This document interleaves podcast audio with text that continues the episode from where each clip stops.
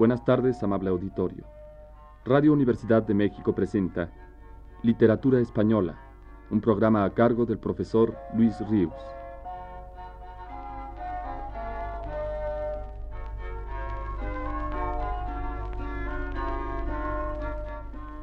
Con ustedes, el profesor Luis Ríos. A comienzos del siglo XVI se inicia una tendencia dentro de nuestra literatura dramática que tiene como modelo el teatro clásico grecolatino. Fue este un fenómeno natural de la época. El humanismo, el retorno al estudio sistemático de aquellas culturas madres, no podía dejar de reflejarse en todas las manifestaciones del espíritu, y una de ellas, la literatura, no había de ser una excepción. En el teatro, dicho influjo clásico empieza a manifestarse en las traducciones que por entonces se hicieron de tragedias de Sófocles y Eurípides y de comedias de Plauto. Más tarde, la timidez de los autores nacionales queda vencida y algunos de ellos se dan a la tarea de componer obras originales, como Fray Jerónimo Bermúdez, autor de dos tragedias clásicas, Nise lastimosa y Nise laureada, en las que intenta con desigual éxito acoplar la forma y estructura del teatro grecolatino a un asunto nacional, la historia de la famosa portuguesa doña Inés de Castro, que antes que Bermúdez había tratado dramáticamente Antonio Ferreira, el poeta portugués, y que más tarde utilizaría Luis Vélez de Guevara en su extraordinaria tragedia Reinar después de morir. Cristóbal de Virués, que escribe en la segunda mitad del siglo XVI, pertenece también a esta escuela clásica, si bien en su teatro entra ya en pequeñas dosis la acción novelesca, característica de la gran comedia española propiamente dicha, esto es, la que acaudilló Lope de Vega. En el prólogo a sus obras trágicas y líricas advertía el autor. En este libro hay cinco tragedias, de las cuales las cuatro primeras están compuestas, habiendo procurado juntar en ellas lo mejor del arte antiguo y de la moderna costumbre, con tal acierto y tal atención a todo lo que se debe tener, que parecen que llegan al punto de lo que en las obras de teatro en nuestros tiempos se debería usar. La última tragedia de Dido, va escrita toda por el estilo de griegos y latinos con cuidado y estudio. En todas ellas, aunque hechas por entretenimiento y en juventud, se muestran heroicos y graves ejemplos morales, como a su grave y heroico estilo se debe.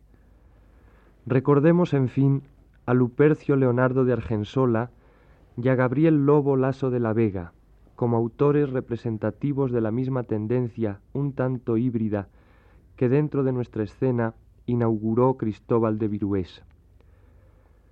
A esta labor creadora de medidas clásicas acompañó en los siglos XVI y XVII la publicación de varios tratados de poética y de preceptiva que pugnaban por la depuración de la poesía dramática ciñéndola a los principios del clasicismo. Alonso López Pinciano, que proclamaba en su filosofía antigua poética las unidades dramáticas aunque con prudentes salvedades.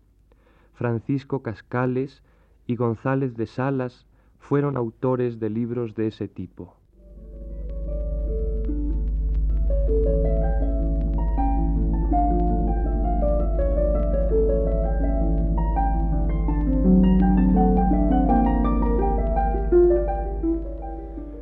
Frente a aquel teatro culto por excelencia, seguía desarrollándose y cada vez con más vigor desde Torres Naharro, de quien me ocupé en la plática pasada, el teatro que por contraposición a aquel han dado en llamar popular casi todos los historiadores de la literatura española.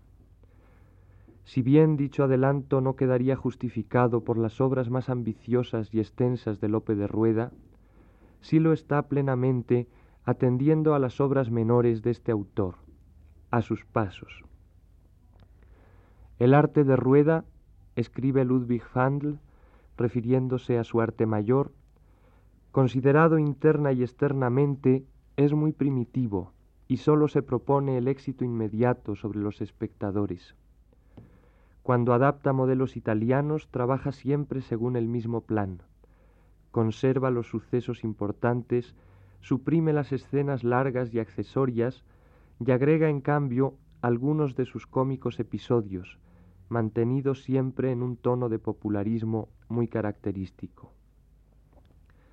El verso del original extranjero se convierte en fluida prosa, la división en actos en simple sucesión de escenas. La comedia Medora es libre imitación de la pieza de intriga La Cíngana de Artemio Giancarli. Su acción gira en torno de la confusión de dos gemelos, niño y niña, y su identificación al fin por una gitana que había robado al muchacho recién nacido. La comedia armelina se basa también en la historia de un joven y una muchacha robados a sus padres respectivos, los cuales después de diversas vicisitudes y peligrosas complicaciones acaban por casarse felizmente. La comedia de los engaños imita Los Ingagnati, una de las mejores comedias del siglo XVI de autor anónimo. La comedia Eufemia recuerda la novena historia de la segunda jornada del Decamerón. Las églogas, Camila, Timbria, prendas de amor, que constituían, según opinión de Cervantes, la parte más apreciada y de mayor éxito del repertorio de Rueda, han de ser consideradas para que resulten medianamente soportables con los ojos de aquellos lectores y de aquel público que encarnaba su ideal en el lacrimoso tragicómico de las novelas de la Diana. En uno y otro género vemos el mismo falso mundo de sentimientos, el mismo amor sin correspondencia, la misma complacencia en el llanto, canciones monótonas y patetismo retorcido en frases y gestos. Por esta razón, los pastores de Lope de Rueda no se han de confundir nunca con los de Juan de la Encina, mucho más rústicos, tal como corresponde a su arte mucho más primitivo. Nada mejor, por lo tanto, para caracterizar y dar una breve idea del conjunto de los dramas de Rueda, que referirlos a los originales italianos, de los cuales son imitación o hechura. Pero el sabio hispanista alemán muda de acento crítico al referirse a la obra menor de Lope de Rueda, a sus pasos, de los que escribe. Donde Rueda es más personal, es en la ruda alegría, en el fino talento de observación, en la viveza y naturalidad del lenguaje de la pasión, en una palabra, en el arte realista de sus pasos. Si bien su originalidad es relativa, porque muchas de estas cosas donde las aprendió fue en la inagotable Celestina. En aquellos cuadros de género copiados de la realidad se hallan los principios del futuro entremés. Con esto queda indicado el especial mérito de Rueda en la evolución del drama nacional. Consisten estos pasos en escenas independientes de la principal acción dramática constituidas con personajes de las bajas clases sociales, que podían intercalarse a voluntad en la representación. Todas las comedias y escenas pastoriles de Rueda tienen pasos, y llegan a cinco en la Timbria, una de las últimas.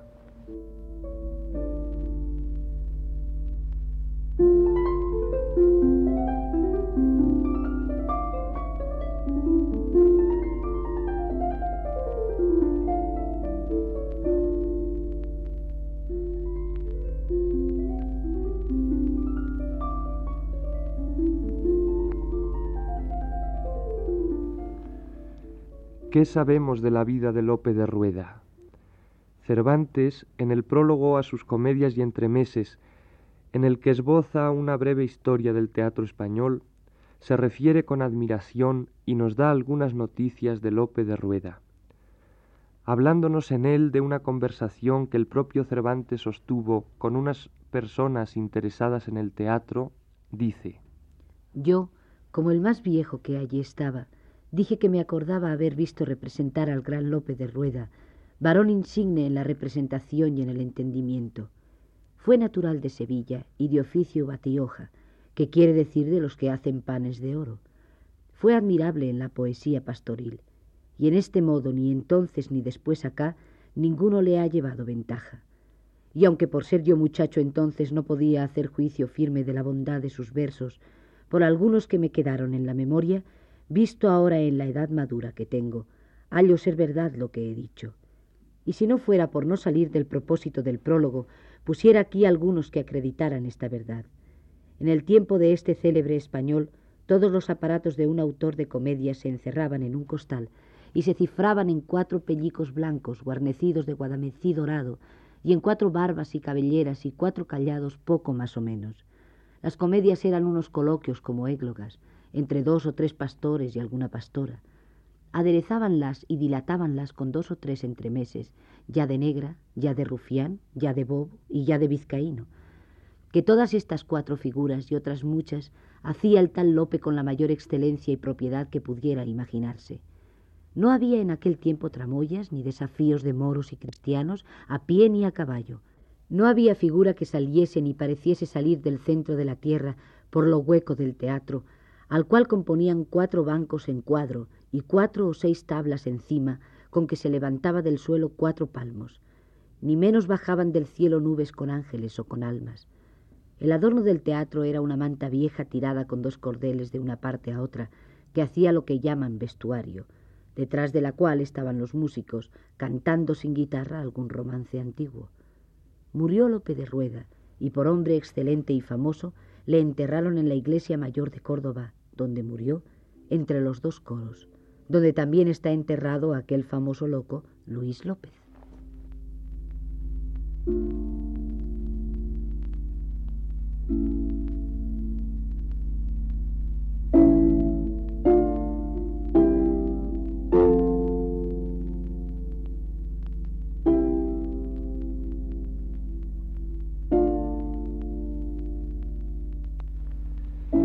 Nuestros días, Federico Sainz de Robles ha hilvanado los rasgos biográficos que se conocen de Lope de Rueda de la siguiente manera. Juan de Rueda se llamó el padre de nuestro Lope. Ebrio de Giralda, nuestro Lope debió de sentir las náuseas de su oficio y los barruntos de su vocación.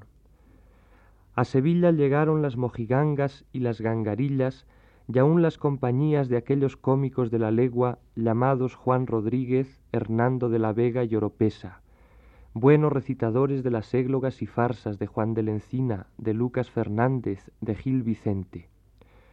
Nuestro Lope las vería y con qué resortes de caja de sorpresa saltaría su vocación. En cualquiera de aquellos carros faranduleros huiría nuestro Lope de Sevilla. ¿Cuántos años duró su aprendizaje?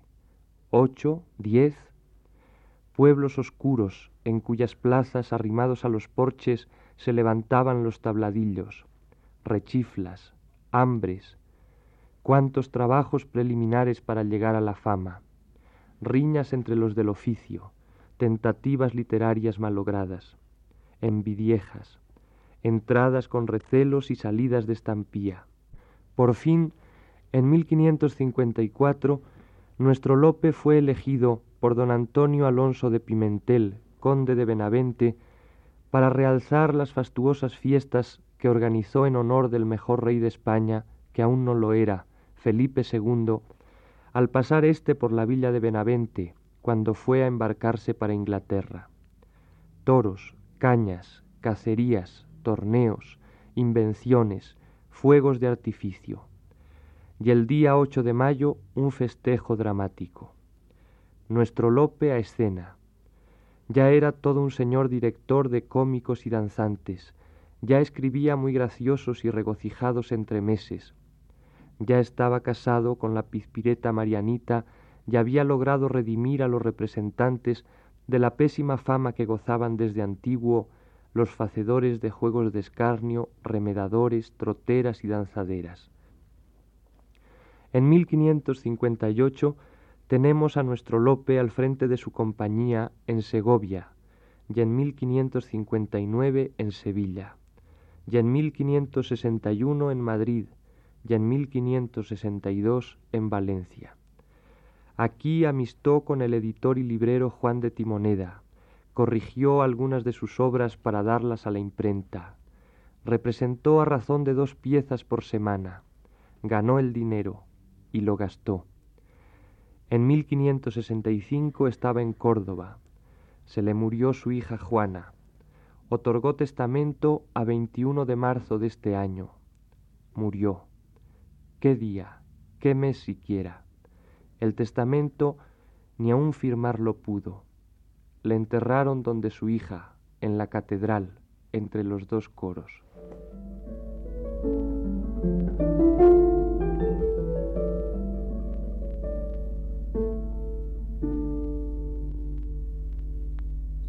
Vamos a oír para terminar la plática de hoy la lectura de uno de los pasos de Lope de Rueda, en el que intervienen Alameda Simple y Salcedo su amo. Acá está vuesa merced, señor Mosamo. Aquí estoy, ¿tú no lo ves? Pardiez, señor.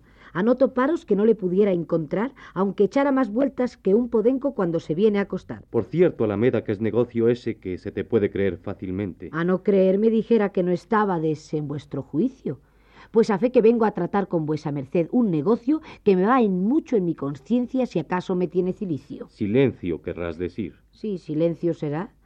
Pienso que... Pues di lo que quieres, que lugar harto apartado es. Si ha de haber silencio o cosa de secreto. Hay que nos pueda oír por aquí. Mírelo bien porque es cosa de grande secreto. Y en topetando que le topeté, luego le conocí que era vuesa merced como si me lo dijeran al oído. Que te creo sin falta. Pues no me había de creer siendo nieto de pastelero. Que hay, acabemos. Hable quedo. Que aguardas. Más quedo. Di lo que has de decir. ¿Hay quien nos escuche? ¿No te habemos dicho que no?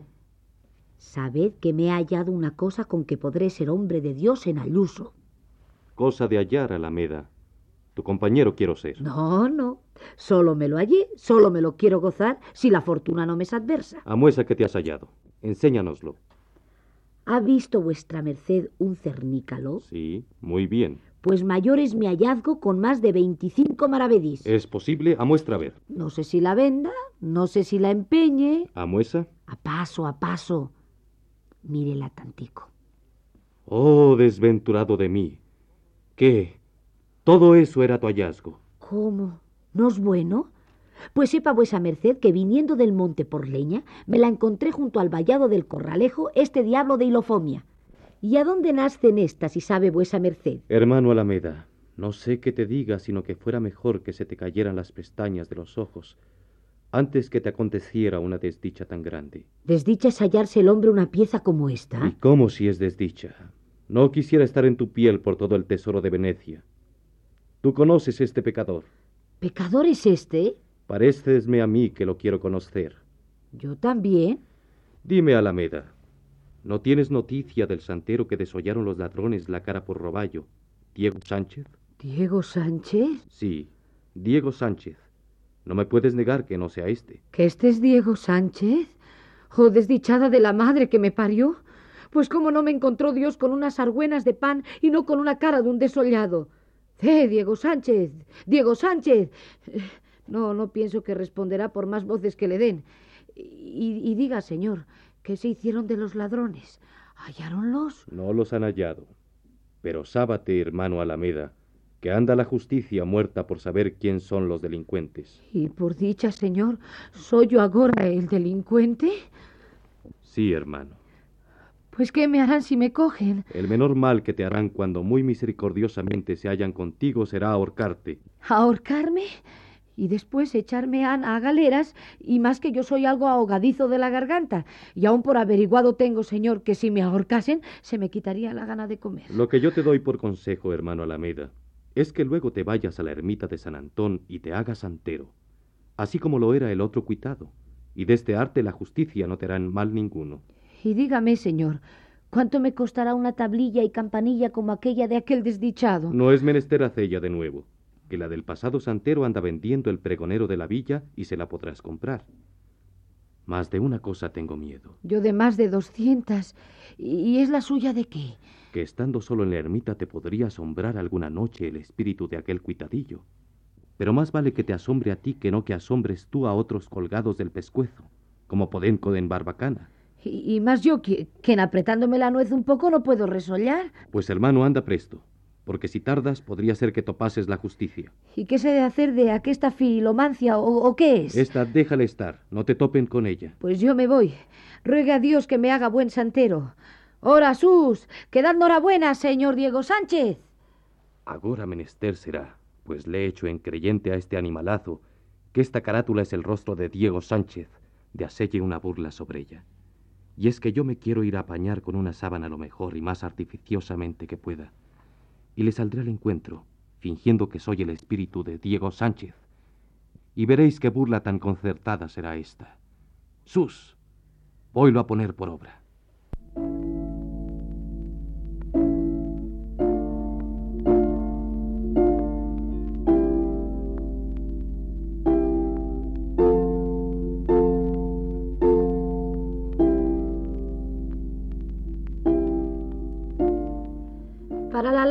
Del aceite, señores. Ay, trabajosísima cosa es el hombre santero que nunca se mantiene sino de mendrugos de pan, que no parezco sino gozque de conejero que lo matan de hambre porque cace mejor a sabor. Y más que los gozques que solía tener por amigos, como me ven con este traje, me han desconocido. Y como ven que de puerta en puerta ando pidiendo y les recojo los mendrugos de pan que ellos solían tener por principal mantenimiento, así se vienen a mí las bocas abiertas como el cuquillo a las mariposas. Y lo peor de todo es que no se menea un mosquito en la ermita, cuando luego pienso que es el álima del santero desollado. Y no tengo otro remedio sino en sintiendo algo, capuzarme la cabeza debajo la ropa, que no parezco sino olla de arroz que la tapan porque no se le salga la sustancia de ella. Dios me despene por quien él es. Amén. Alameda. Ay, llamado me han.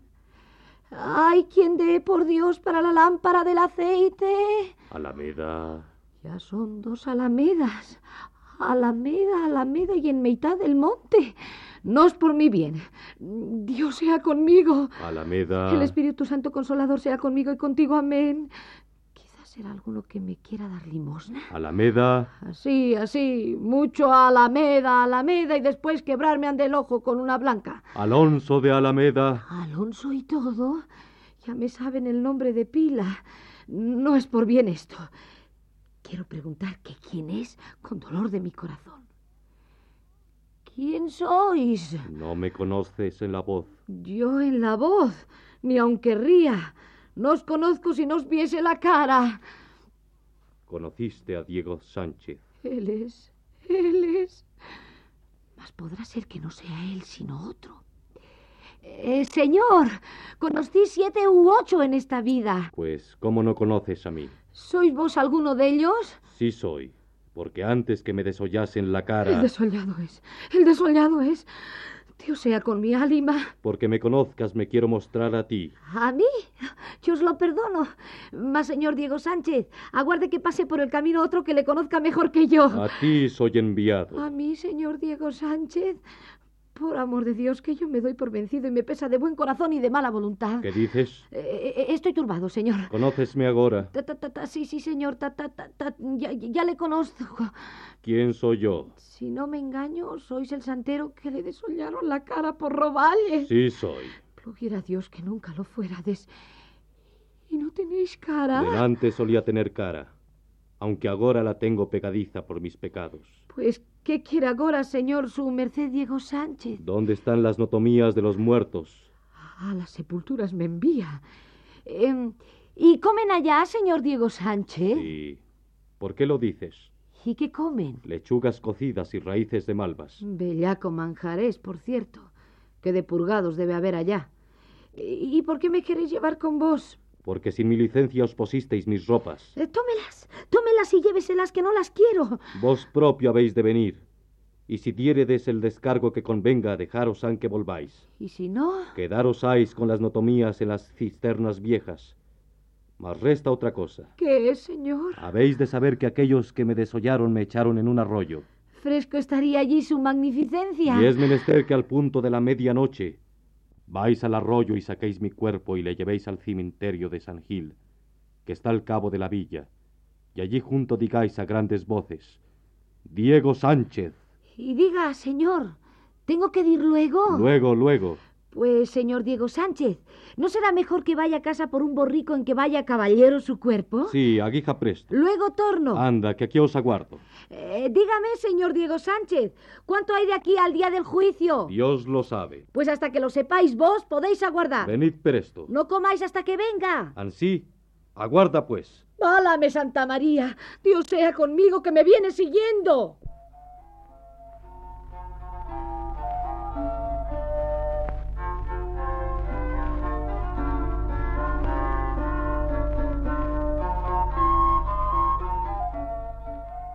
Radio Universidad de México presentó Literatura Española, un programa a cargo del profesor Luis Ríos.